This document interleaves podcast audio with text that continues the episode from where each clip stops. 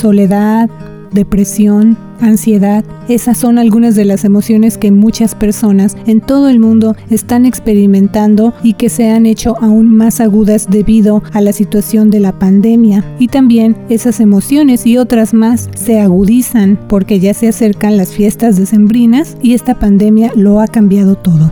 ¿Qué podemos hacer para sentirnos mejor? ¿Qué alternativas hay para cuidarnos a nosotros mismos? ¿Cómo le podemos ayudar a nuestra salud mental? Ese es el tema que vamos a tratar en este nuevo episodio de Cafecito con Lucy Michelle, el podcast en español de The Nevada Independent. Yo soy Luz Gray, editora con The Nevada Independent en español, y también en este cafecito informativo me acompaña mi colega Michelle Rindels. Y en este episodio conversamos con la doctora Sandra Gray. Ella es psicóloga en Innovation Behavioral Health Solutions aquí en Las Vegas, desde donde estamos transmitiendo.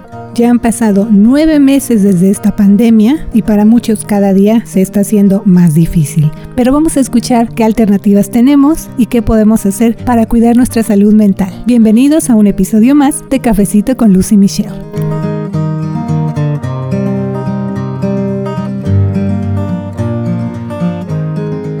Un saludo para todos. Gracias por escuchar este cafecito. Yo me encuentro informándoles desde el norte de Nevada y como mencionó Luz, hoy le damos la bienvenida a la, doctora Sandra Gray. Ella es psicólogo en Innovation Behavioral Health Solutions en Las Vegas. Muchas gracias por venir y a tomarse este cafecito informativo con nosotras, doctora. Claro, mucho gusto. Gracias por invitarme. Bueno, doctora, pues como decimos, vamos a entrar en materia porque este tema ahora sí que nos ocupa, necesita atención sobre todo en estos días que estamos escuchando mucho acerca de lo que en inglés se conoce como self-care o que es el, darse tiempo, ¿no? Para cuidarse a uno mismo. Y una parte importante de ese cuidado no solo es lo físico, sino también lo emocional y también nuestros pensamientos. O sea, es un conjunto, ¿verdad? Pero ¿nos puede usted platicar un poco más acerca de lo que es la salud mental? Sí, la salud mental es otro aspecto de nuestra salud en total, ¿verdad?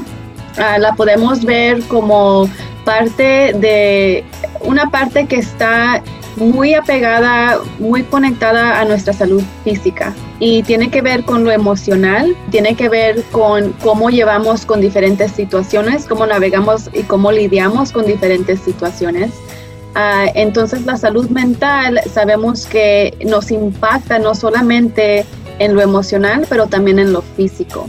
Eso es una parte que no podemos separar de nuestra salud física, ah, pero definitivamente una parte de, a lo emocional, ¿verdad? Lo, cómo nos afectan diferentes situaciones, diferentes emociones y, y eso nos afecta no solamente el cómo dormimos, nuestro apetito, este, afecta muchas áreas de la vida. So, eh, básicamente la salud mental es una parte inseparable de nuestra salud física. Doctora Gray, ya han pasado nueve meses desde que empezó la pandemia y para muchos cada día pasa, se hace más seguir sus actividades bajo los protocolos de quedarse en casa, estar usando cubrebocas, etc.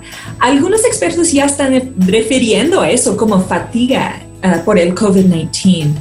¿Qué nos sugiere usted para que a nuestra mente y a nuestro cuerpo no se le haga tan pesada esta rutina sanitaria? Como mencionó um, Luz hace unos momentos, el autocuidado, el self-care, el amor propio es muy importante, tal como el desconectarnos de las redes sociales, el media, los noticieros, es muy importante desconectarnos porque en estos eh, últimos nueve meses hemos estado ah, forzándonos, eh, bueno, a fuerzas hemos tenido que estar en, medios electrónicos como en Zoom o aún para los niños, ¿verdad? Donde todas las clases están eh, basadas en la tecnología y en la larga, en la distancia.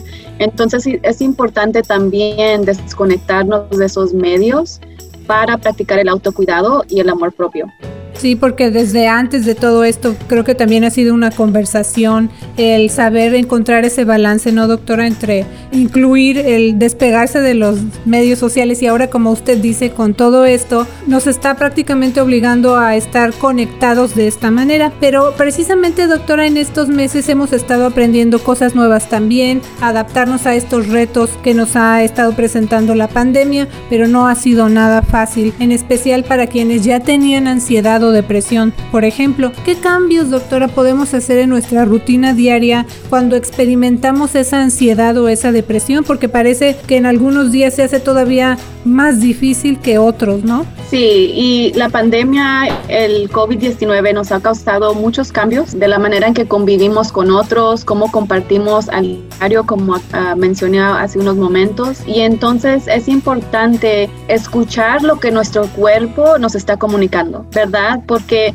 podemos hablar de la depresión y la ansiedad de maneras, uh, de una manera clínica, ¿verdad? Puedo explicar lo que es la ansiedad y la depresión, pero es más importante saber cómo se manifiestan esos síntomas en, nuestros, en nuestro cuerpo, cómo se manifiestan los síntomas al día a diario, ¿verdad? Porque si empezamos a notar, por ejemplo, que se nos pegan las cobijas de más, o que eh, no estamos no, no, hayamos la motivación para hacer las cosas que típicamente hacemos fácilmente o que ya no nos agradan o no no hayamos no encontramos placer en las cosas que antes nos gustaban hacer, ¿verdad? o que estamos preocupadas, preocupados la mayor parte del tiempo, nuestro cuerpo nos está comunicando diferentes mensajes. Y eso también puede suceder, por ejemplo, de al despertarse en la noche, no poder alcanzar el sueño donde encontramos descanso, ¿verdad? Por ejemplo, a veces podemos tener una noche donde decimos, no pude dormir anoche o me desperté varias veces y ya no me pude dormir. Y a veces dejamos eso pasar, lo descontamos pues como, bueno, nomás no pude dormir, pero si vuelve a pasar otra vez, entonces es nuestro cuerpo tratando de comunicarnos algo, algo está pasando. Y entonces eh, para poder escuchar esos mensajes tenemos que poner atención y, poner atención requiere estar presente, ¿verdad? Si, si, estoy batallando para dormir o me falta el apetito o me encuentro comiendo de más cuando estoy estresada, ese también es un mensaje. Básicamente tenemos que ver qué está fuera de lo normal para nosotros, porque lo normal para mí no es el normal para cualquier otra persona. Si no alcanzo el sueño tres días esta semana y eso no es normal para mí, tengo que escuchar ese mensaje. Si estoy este, batallando para hacer del baño regularmente, ese es un mensaje, ¿verdad? Nuestro cerebro trabaja de una forma que impacta todo nuestro cuerpo y cuando entramos, cuando alcanzamos a activar nuestro sistema de descanso, nuestro sistema de digestión, entonces todo está funcionando de una manera normal. Pero cuando entra la ansiedad y la depresión, por ejemplo, entonces no podemos descansar, no alcanzamos el descanso ni tampoco estamos usando el baño o digiriendo nuestra comida de una manera normal, ¿verdad?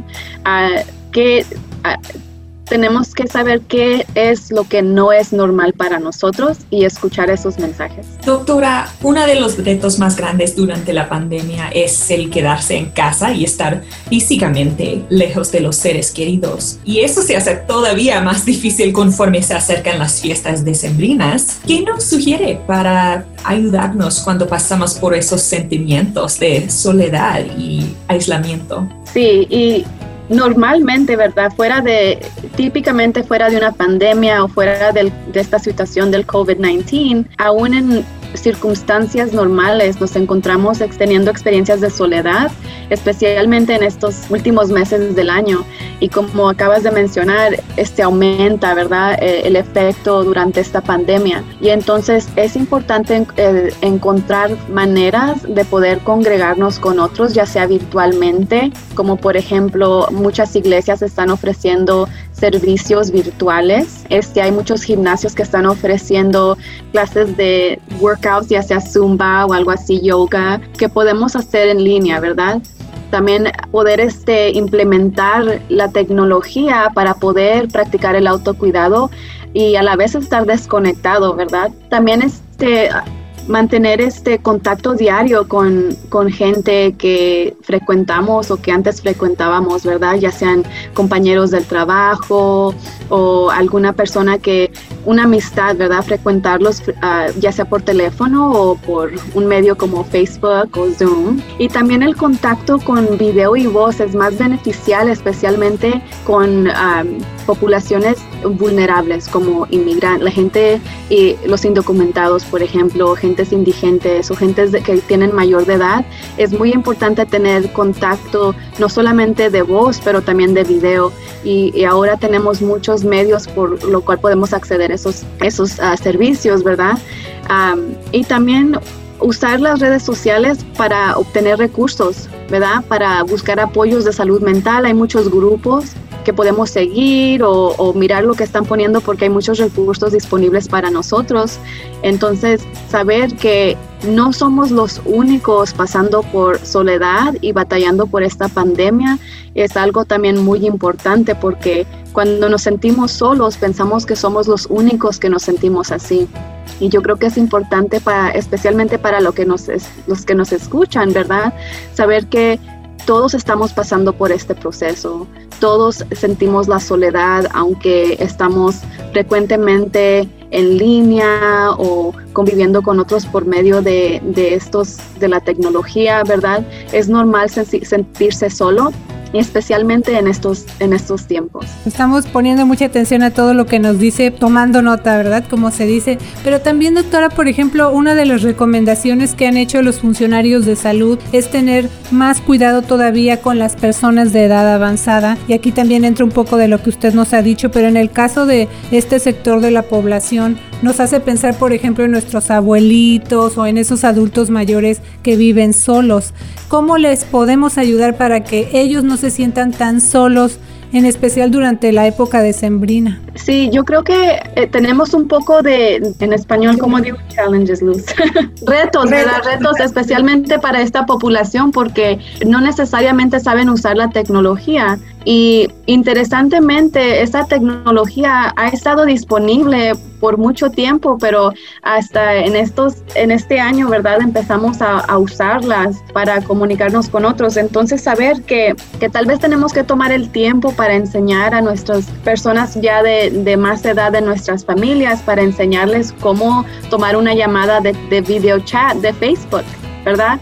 O cómo implementar una aplicación para poder mantener esa, esa comunicación y esa conexión, no solamente de voz, pero de video, porque ah, yo creo que en esta población especialmente se batalla porque estamos impuestos a las visitas, estamos impuestos a no tener que depender de la tecnología. Uh, por ejemplo, mi mamá este, nunca tenía Facebook en su teléfono no sabía usar el video chat de, Facebook y entonces ah, para yo poder mantener ese, ese contacto frecuente con ella, le enseñé, le instalé la, aplicación en su teléfono, le enseñé cómo tomar una llamada de video para que también, por ejemplo, mis niños, sus nietos puedan interactuar con ella por medio de esta tecnología. yo creo que es importante conectarnos de esa manera y también explicar que aunque estamos impuestos a, vernos en persona o a visitarnos en estos tiempos, es más importante la salud, ¿verdad? Es más importante disminuir el riesgo de contagio porque las tradiciones a veces son más fuertes que el, el querer aceptar que tal vez en estos momentos es más importante tener esa conexión virtual. Sí, doctora, y eso eh, que usted menciona también me hace pensar ahora sí que en la otra parte, eh, tal vez esto sea algo mutuo, pero usted nos dirá, estamos nosotros eh, aprendiendo lo que nosotros podemos hacer por estos adultos mayores, pero ellos cuando están ahí solitos, ellos qué pueden hacer? Porque digo, ya ya tienen estos retos como usted dice de la tecnología y demás, pero pues a lo mejor se acompañan con la radio, con la televisión, pero tal vez llega un momento en el que también dicen, pues está peor para mí por mi edad y mis los cuidados que se deben tener para personas de nuestra edad, ¿no? Claro, yo creo que es importante tener una rutina una rutina desde que empezamos en la mañana podemos saber qué esperar de nuestro día, ¿verdad? Porque a veces la soledad se acumula cuando no tenemos nada que hacer y es cuando nos sentimos más solos o que nadie está para acompañarnos. Y esa rutina puede ser algo simple, como por ejemplo, en, este, en este tiempo se han hecho muy populares las plantas. Y voy a usar mi mamá otra vez como un ejemplo. Para ella las plantas siempre han sido su terapia de ella y es muy terapéutico cuidar de sus plantas. O si yo le hablo en la mañana, casi seguro que le digo qué, qué está haciendo y estoy regando mis plantas, ¿verdad? Eso es algo es encontrar hobbies, cosas que pueden implementar en la rutina para hacer y para no sentirse solos, ¿verdad? porque no solamente se benefician de una rutina las gentes de, ya de mayor edad, pero también los niños, por ejemplo, ¿verdad? Donde ahorita están están perdiendo mucha de la interacción, interacción social que típicamente reciben de la escuela o como por ejemplo nuestras personas mayores de edad, de, visitas o de poder salir o hacer diferentes cosas. Entonces una rutina es muy importante porque nuestro cerebro, nuestro cerebro le, le gusta la rutina. ¿Verdad? Eh, y de la rutina podemos encontrar no solamente el autocuidado, pero también el, amor propio, porque estamos manteniendo nuestra salud mental, nuestra salud emocional, no dejándonos caer en un, en un rato de soledad donde podemos de ahí empezar a sentir ya sea depresión o sentirnos bastante solos. Doctora, conforme han pasado dos meses ah, durante esta pandemia, una de las cosas que se ha empezado a ver es el efecto que está causando el aprendizaje a distancia en la salud mental de los niños. ¿Cómo podemos ayudar a los niños y adolescentes durante esta etapa? Podemos proveer mucha estructura ¿verdad? como acabo de mencionar, las rutinas para los niños proveen esa estructura que antes tenían en la escuela y que desafortunadamente ya no la tienen, ¿verdad? En la escuela tienen un, un schedule donde ellos entran a cierta hora, de tal hora a esta hora están haciendo algo, después tienen sus recreos o ellos saben qué esperar todos los días particularmente para los adolescentes es muy importante porque de, todo el grupo de, niños, los niños de 10 a, a, 15 años son los que están batallando más porque es una etapa donde se están desarrollando, están creando sus identidades, están aprendiendo a a ser adultos, ¿verdad? Cómo manejar diferentes relaciones por medio de la interacción con otros niños, ¿verdad? Y cuando no tienen, no tienen esa habilidad de hacerlo, entonces nosotros tenemos que proveer esas oportunidades en casa, proveerles estructura, proveerles qué, qué van a esperar de un día para el otro, de una hora para la otra, ¿verdad? Por ejemplo, a esta hora nos levantamos, esta hora es el desayuno, en esta, de este tiempo a este tiempo estamos haciendo clases después la tarea y aún hasta una rutina para dormir, que no solamente nos beneficia a los niños o adolescentes, pero también a la gente mayor de edad, ¿verdad? Tener una rutina para dormir, qué es lo que hago para preparar mi mente y para preparar mi cuerpo para dormir, porque el, el dormir es muy importante para la salud mental, tal como lo es para la salud física. Y entonces para los niños eso es muy importante, no solamente obtener suficiente descanso, pero también saber qué esperar a tal hora, qué voy a esperar mañana, porque hay tanta incertidumbre en el mundo, no sabemos cuándo va a terminar. Mi niño me dijo, ¿qué tal si esta pandemia dura 20 años? Y la verdad es que no sabemos cuándo va a terminar. Quisiéramos saber ya, pero, pero la verdad es que no sabemos. Y la, la pandemia nos ha quitado nuestras rutinas, ha quitado nuestras actividades que hacíamos, ah, lo que teníamos que esperar, ya sea del trabajo, aún para los adultos, ¿verdad? Teníamos nuestra rutina en el trabajo y entonces hay muchas consecuencias de no tener esa estructura. So, si podemos proveer algo no solamente para los niños, pero también para nuestros adultos, esa estructura, rutina, que el cerebro sepa qué tenemos que esperar de un día para el otro, pero también obtener suficiente descanso y, pues también lo demás, nuestras necesidades básicas que tenemos, ¿verdad? Doctora, una parte muy importante en el tema del autocuidado y nuestra salud mental en tiempos de COVID-19 es el enfrentar una difícil realidad de ver seres queridos que se han infectado o que han fallecido a causa de este virus. Por ejemplo, no poderlos visitar en el hospital, tal vez no haber podido asistir a sus servicios fúnebres, no tener dinero para esos gastos y situaciones de esa naturaleza. ¿Qué podemos hacer para ir saliendo adelante cuando hemos pasado por esto? Pues primero tenemos que reconocer que todos estamos pasando por un trauma colectivo, ¿verdad? Es algo que todos estamos pasando juntos. Es muy traumatizante no solamente para aquellos que tienen personas muy cercanas de ellas que están no solamente falleciendo o están experimentando síntomas graves, aún síntomas que no son tan graves, pero causan bastante ansiedad, ¿verdad? Y también viendo alrededor los noticieros que anuncian los fallecimientos o que frecuentemente están contando cuánta gente se ha infectado. Eso es muy traumatizante para todos nosotros. Y una de las cosas que yo creo que es aún más importante es no evadir nuestras emociones sobre lo que estamos experimentando, ¿verdad? Porque el evadirte del trauma, y a veces me incluyo en esto, ¿verdad? A veces yo creo que eh, tratamos de hacer como que las cosas son normales, ¿verdad? Que es otro día normal, pero la verdad es que nada es normal en este momento y que todos nos está, nos está afectando de alguna manera. Y si aún en estos tiempos se nos ha hecho difícil recordar a los seres queridos que no están con nosotros, yo creo que este año es peor, ¿verdad? En este año hemos sufrido mucha pérdida, ah, no solamente, y, las pérdidas no solamente son fallecimientos, ¿verdad? Son también cosas que, que perdemos como nuestros trabajos, nuestras rutinas, nuestras ah, cosas que hacíamos, que podíamos hacer antes, que nos traían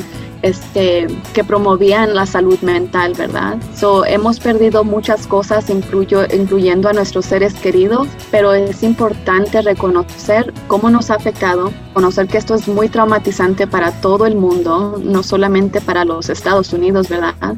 Y especialmente para la población de habla hispana aquí en Nevada, donde el 35% más ha sido infectado de, de de COVID, ¿verdad? Donde nos ha pegado más a grupos minoritarios. Y entonces estamos todos pasando por un momento muy, muy triste, pero también no evadir nuestros sentimientos, normalizarlos, porque todos los experimentamos así. Y saber que no estamos solos, no solamente en nuestra soledad, pero también en nuestra tristeza, ¿verdad?